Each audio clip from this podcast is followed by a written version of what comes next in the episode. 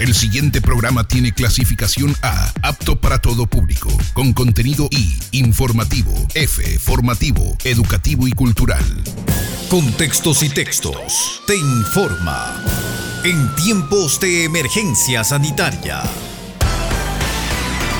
Saludos amigos oyentes, UTC Radio te informa. Hasta este viernes 17 de abril se informa de 8.450 casos de COVID confirmados, 421 fallecidos con diagnóstico confirmado, 675 fallecidos probables. Reiteramos, hasta este viernes 17 de abril, 8.450 casos confirmados, 421 fallecidos con diagnóstico confirmado, 675 fallecidos probables. Esta es información oficial. Para contextos y textos, reportó Fernando Salme. Y ahora, el detalle de la información más destacada registrada en el Ecuador. Saludos amigos oyentes, UTC Radio te informa. Lenin Moreno envió a la Asamblea la Ley de Apoyo Humanitario para combatir la crisis sanitaria derivada del COVID-19. El presidente de la República, Lenin Moreno, anunció en cadena nacional este jueves 16 de abril del 2020 que envió a la Asamblea la Ley de Apoyo Humanitario para combatir la crisis sanitaria derivada del COVID-19 en Ecuador. Afirmó que con los aportes se podrán ayudar a más de 2 millones de familias con un bono de 60 dólares. El Consejo Administrativo de la Legislatura en la Asamblea Nacional informó que son dos proyectos, la Ley de Apoyo Humanitario y la Ley Orgánica para el Ordenamiento de las Finanzas Públicas. El primer mandatario aseguró que es una buena señal que exista diálogo en el Parlamento. Esta noticia circuló con Diario El Comercio. Continuamos con la información. El Gobierno Nacional presentó plan para la reapertura del mercado de Ambato. El ministro Juan de Joguit encargado de gestión y coordinación de las provincias de la Sierra, dio a conocer este sábado 16 de abril que ya se cuenta con un plan para la reapertura del mercado mayorista de Ambato. Afirmó que el procedimiento que se realizará en los próximos días contará con el apoyo de las autoridades provinciales y la colaboración de las fuerzas del orden manifestó que en el mercado mayorista se desplegarán aproximadamente 200 efectivos de la Policía Nacional y se controlará el ingreso y la salida de los comerciantes, respetando las medidas de distanciamiento en el marco de la seguridad sanitaria. Nota tomada de la página oficial del Gobierno Nacional. Seguimos con la información. Ministro de Finanzas emitió directrices a las funciones del Estado y dispuso terminar contratos ocasionales, servicios de limpieza y de guardianía. Este jueves 16 de abril, el Ministerio remitió un oficio con varias directrices a las funciones legislativa, judicial, electoral, de transparencia, así como a los gobiernos autónomos descentralizados, servicios públicos, entre otras actividades económicas asumidas por el Estado en busca de conseguir el eficiente uso de los recursos disponibles para el segundo trimestre del ejercicio fiscal del 2020. Entre ellas, se liquidarán las certificaciones presupuestarias de gasto permanente y no permanente, por lo cual no se contratará personal nuevo. Deberán abstenerse de crear puestos o cualquier otro tipo de acción o movimiento que genere impacto presupuestario o involucren recursos financieros adicionales. Además, consta la suspensión del pago de horas extras para los trabajadores y servidores durante la aplicación del teletrabajo, excepto en los casos de los profesionales de la salud y actividades relacionadas con la emergencia sanitaria. También se negociará los contratos relacionados con limpieza, seguridad privada, entre otros. El ministerio empezará a revisar estos movimientos desde el día de hoy, 17 de abril del 2020. Información tomada de Diario El Universo. Más información. El ministro de Salud enfrenta la acción constitucional por trato de cadáveres. El abogado José Flores, líder comunitario del suburbio de Guayaquil, presentó este jueves 16 de abril del 2020 una acción constitucional por negligencia y omisión de responsabilidades en contra del ministro de Salud Juan Carlos Ceballos y otros funcionarios de la rama. Flores interpuso la medida por la desaparición del cuerpo de la ciudadana identificada como María Piña, quien fue a atenderse al hospital del Guasmo y quedó internada hasta fallecer el pasado 6 de abril. El abogado afirma que a la familia se le notificó del deceso cuatro días después y fue apenas hasta este 16 de abril que el El cadáver que se encontraba en total descomposición se les fue entregado a los familiares. Flores afirma que hay corresponsabilidad por parte del Estado por la situación que hoy muchos guayaquileños atraviesan. Los datos no aparecen ni siquiera en la página creada para este fin, insistió. Esta información fue tomada de Diario Expreso. Para contextos y textos, reportó Silvia Vega. Saludos amigos oyentes. UTC Radio informa. Ujilí es el segundo cantón con más casos de COVID-19 en Cotopaxi, según el COE provincial. Pese a este dato, hay sectores que cuestionan la decisión del alcalde del cantón para designar únicamente 380 mil dólares para afrontar esta emergencia. Además, se critica que el alcalde de Pujilí, Luis Uxa, insista en la construcción del Palacio Municipal de Pujilí, destinando 2.6 millones de dólares, que pudiera ser utilizados en la emergencia, en apoyo a los médicos y a las familias más pobres. Mientras tanto, los comuneros de Yanaurco de Juigua hicieron una recolección de productos propios de la zona y procedieron a entregar los mismos a personas de escasos recursos del barrio Rosita Paredes. Varias ayudas han sido dirigidas desde las autoridades o entidades de la parte urbana hacia las comunidades. Y ahora ellos, en reciprocidad, salen con productos del campo a obsequiar a los ciudadanos necesitados de la zona urbana. Santiago Millingalle, presidente del Cabildo Indígena Campesino, explicó que hay que ser solidarios entre los habitantes del cantón en esta emergencia sanitaria. Por otra parte, se encuentran completamente habilitados los túneles de desinfección para las personas que circulan por el centro del cantón. La implementación de estos ayudará a la prevención de posibles contagios. Mientras tanto, el Cuerpo de Bomberos del Cantón Pujilí, mediante un comunicado difundido en redes sociales, informó acerca de las diversas acciones de que están realizando en esta emergencia sanitaria y el estado de excepción nacional en donde manifestaron que abastecen de agua al mercado cerrado de la ciudad, como también en los arcos de desinfección peatonales y vehiculares en horario de 8, 10 y 12 horas. Por otra parte, en el cantón Pangua, respecto al primer caso de coronavirus que se registra en este sector de la provincia de Cotopaxi, según el informe emitido por las autoridades nacionales, el alcalde Saúl Mejía y presidente del COE cantonal aclaró que en días atrás hasta el recinto Jesús del Gran Poder de la parroquia Moraspungo, llegó una persona que trabajaba en la ciudad de Guayaquil a visitar a sus familiares, tiempo durante el cual presentó síntomas e inmediatamente fue trasladado a la ciudad de Quito, donde los exámenes dieron positivos para coronavirus. Por lo tanto, la persona permanece en la ciudad capital, pero por tener los familiares en Pangua, lo registran como caso del cantón, cuando se trata de un caso importado, afirmó el alcalde. Las autoridades de salud están trabajando en establecer un cerco epidemiológico de todas las personas que mantuvieron contacto con la persona infectada.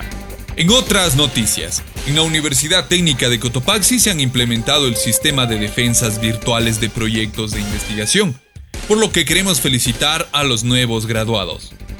También, representantes de la Universidad Técnica de Cotopaxi siempre preocupados por el bienestar de los estudiantes que son de otras provincias y que pasan su aislamiento en Cotopaxi, se continúa con la entrega de kits de alimentación para que puedan sobrellevar la cuarentena con menos preocupación.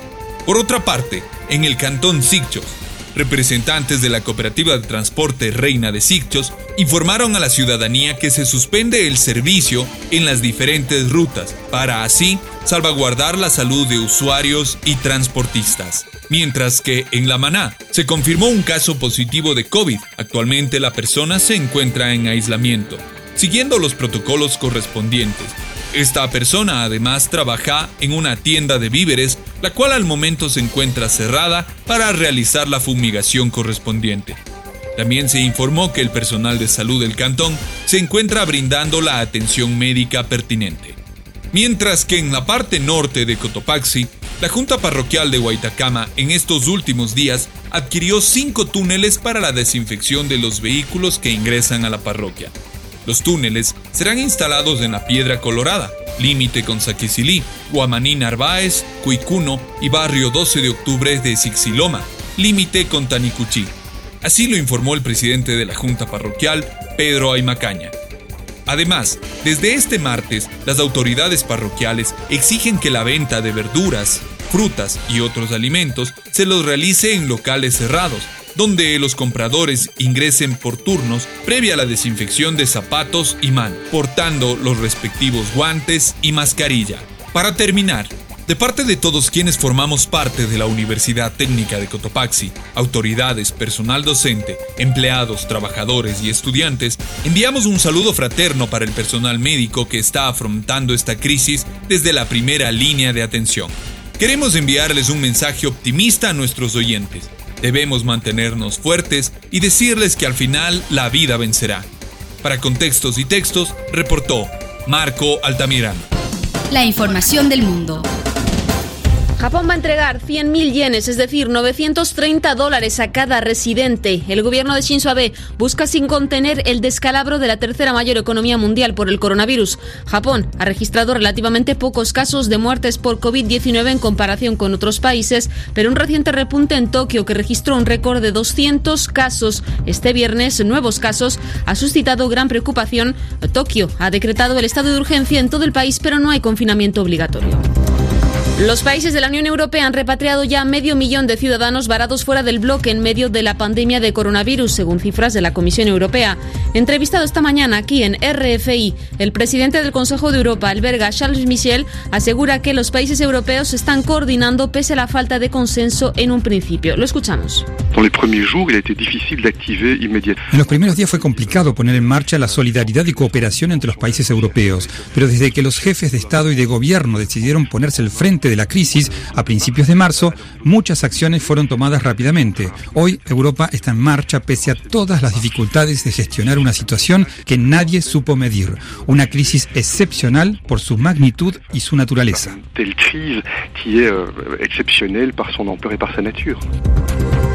En España, país del mundo con la mayor tasa de mortalidad del coronavirus, hay ya más de 19.400 fallecidos, 585 más en las últimas 24 horas. Así comenta las cifras Fernando Simón, responsable del Centro de Emergencias Sanitarias. Pero ha pasado desde un 38% de incremento diario en fallecidos la semana del decreto de alarma a un 3% esta semana. En cuanto a cifras de, letalidad, estamos por encima del 10%, nosotros 10,5% justito, pero otros países están también en las mismas cifras, Italia en el 13%, eh, Francia en el 16%. Aquí en Francia, un total de 940 marineros del portaaviones Charles de Gaulle dieron positivo en el test de coronavirus. En total, había más de 2.300 tripulantes en el barco que tuvo que volver a puerto urgentemente la semana pasada ante la proliferación de casos de la COVID-19. Las autoridades militares reconocen que es imposible actualmente someter a diagnóstico al conjunto de las unidades militares ni generalizar las máscaras. Y hasta aquí la información en la sintonía de Radio Francia Internacional. Ya lo saben, lo mejor para la pandemia de coronavirus es la prevención, lavarse las manos frecuentemente, mantener un metro de distancia con todo el mundo y si pueden, por favor, quédense en casa.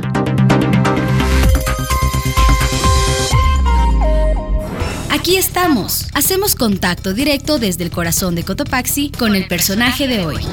Desde UTC Radio, aquí en Cotopaxi, saludamos al señor asambleísta por la provincia de Santa Elena, Jimmy Candel, presidente de la Comisión de Educación, Cultura y Ciencia y Tecnología, en representación del movimiento peninsular creyendo en nuestra gente. Gracias, asambleísta, por atender esta llamada telefónica. Queríamos nosotros consultarle cuál es el sentir de la comisión luego de que en una sesión, en la primera sesión eh, virtual, se aprobó la ley de alimentación escolar. Asambleísta, una primera perspectiva, por favor. Bien, buenos días Fernando y buenos días a todos los amigos que hacen la radio de la Universidad Técnica de Cotopaxi, amigos donde guardo gratos recuerdos. Eh, bueno, no puede existir mayor satisfacción que haber logrado, que para mí es algo histórico en el país, la primera ley que se aprueba a través del teletrabajo, a través de la eh, conexión virtual, y que logró principalmente de 137 asambleístas presentes en el proceso de teletrabajo, y la votación que tuvo la ley orgánica de, alimentación escolar fue de 136 votos que estaban presentes, es decir, fue totalmente de unanimidad. Y considero yo que el respaldo irrestricto llevado a cabo por cada uno de los asambleístas que con absoluta responsabilidad en la discusión y el debate expresaron su satisfacción con lo que la Comisión de Educación recomendaba al Pleno de la Asamblea Nacional para que éste sea devuelto a, a la presidencia y sea publicado en el registro oficial. Asambleísta. eso, sí, dígame hermano. Asambleísta, ¿qué es lo fundamental de la ley en cuanto a presupuesto y en cuanto a abarcar esta idea de que se alimente y se nutra al niño, al joven ecuatoriano? Bueno, eh, la ley de alimentación escolar, al menos esta figura de alimentación escolar existe hace muchos años.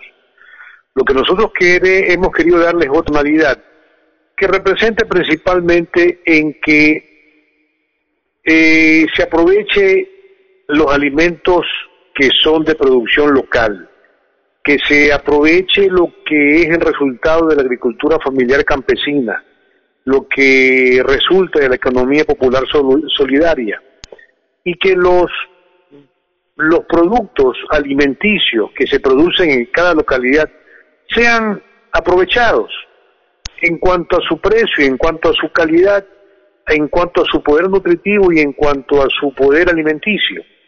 De tal forma que eh, son alimentos que a la larga lo que hemos visto en los últimos años es la presencia de las grandes transnacionales y no es que estemos en contra de ellos, pero yo sí creo que debemos de precautelar la salud de nuestros niños, nuestras niñas y nuestros adolescentes en cuanto a que la alimentación sea un alimento fresco, un alimento que se lo lleven a la boca, que sea eh, que no tenga preservantes, que no tenga químicos, y aquí, ¿qué son, ¿cuáles son las grandes compras que hace el Ministerio de Educación? Las grandes compras que hacen es las botellitas de 100 centímetros cúbicos de Tetra Pak, en Tetra Pak que son de leche, vienen a veces unos jugos, unas avenas, y también la confección de galletas, que obviamente participan todas estas empresas y no solamente pues un niño que coma todos los días leche y galleta al momento, llega un momento que llegue a cansarse. Entonces sí, sí es importante que se le dé una variedad de productos a los niños porque usted sabe que para poder estudiar y poder asimilar conocimientos, los niños necesitan estar bien alimentados. Y eso, a eso debe de propender esta ley, debe propender todo gobierno cuando esta es una política de alimentación escolar que se la hace casi en la mayoría de todos los países y para ello hay cooperación internacional.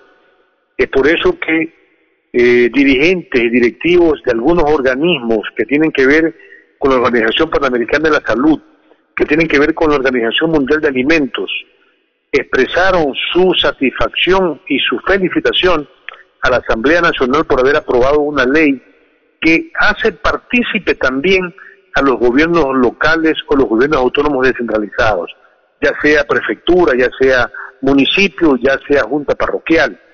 Porque es importante que los actores locales sean testigos y conozcan y evidencien que el programa está funcionando y no vuelva o pase a ocurrir el hecho ocurrido en otras en otras localidades o en algunas localidades que por la mala eh, manutención o por el mal bodegaje, productos que deberían estar mantenidos o embodegados en temperaturas que no pasen más allá de 27 grados, estaban guardados en bodegas que tenían mucho calor y provocaban por su deterioro. Y ese alimento, sin chequearlo y sin haber generado eso, llegaba a la escuela, el director con los padres de familia repartían a los niños y los niños tomaban sin desconocer cómo había sido tratado y hubo cerca de 45 intoxicados en la localidad de Pozorja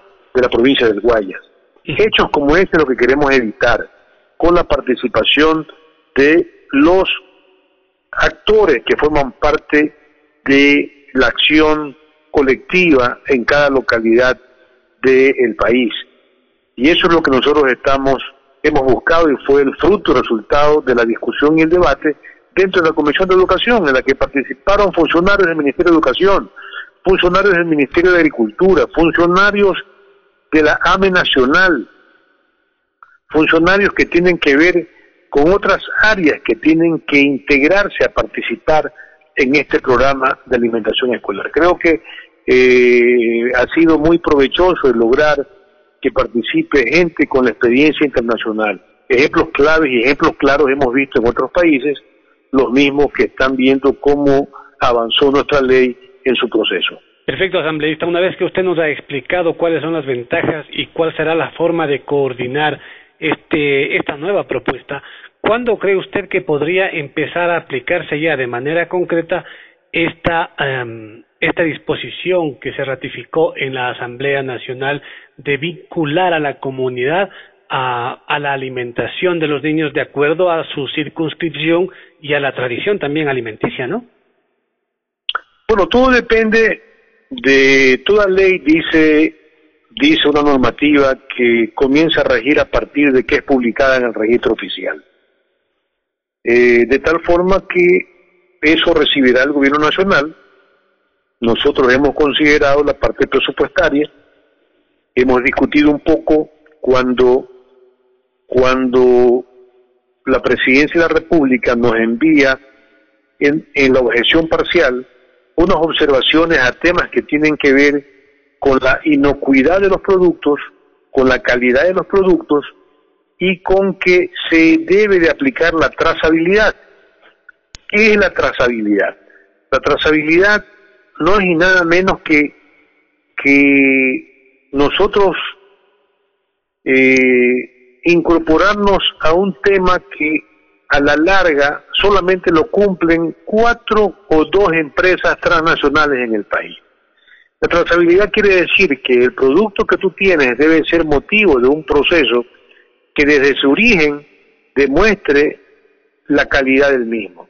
Que está bien, pero creo que el país no está preparado y la incorporación de ese tema de trazabilidad iba dirigido precisamente para impedir que el agricultor que la agricultura familiar campesina forme parte de este proceso. Y otro hecho de poner dificultades en el tema de compras públicas.